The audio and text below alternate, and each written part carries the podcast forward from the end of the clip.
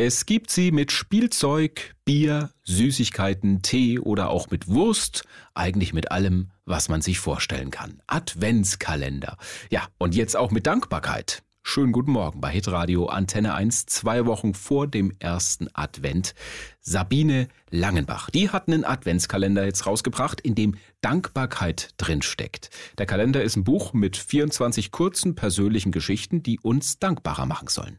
Und am Ende dieser Geschichten frage ich dann immer, wofür bist du jetzt heute dankbar? Oder welche Menschen haben dich geprägt? Für wen bist du dankbar? Und hast du denn auch schon den Menschen Danke gesagt?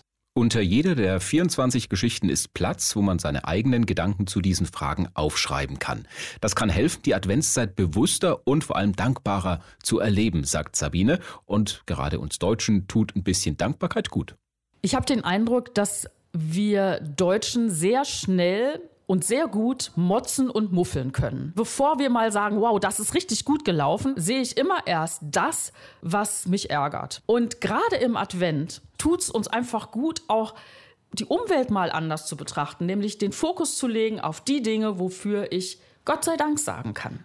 Und dafür muss man nicht mal gläubig sein, findet Sabine Langenbach, aber der Blick nach oben kann natürlich helfen, dankbarer zu werden. Und sie hat auch noch ein paar ganz konkrete Dankbarkeitstipps für uns. Schau morgens in den Spiegel und sei dankbar für das, was du siehst. Leg den Fokus auf die Dinge, wofür du dankbar bist, worüber du dich freust. Schau mal genau hin, welche Dinge du als selbstverständlich in deinem Leben nimmst. Sei es dass du ein Dach über dem Kopf hast, was zu essen. Für andere Menschen ist das nicht selbstverständlich. Werd doch einfach wieder ganz neu dankbar für die in Anführungszeichen Alltäglichkeiten.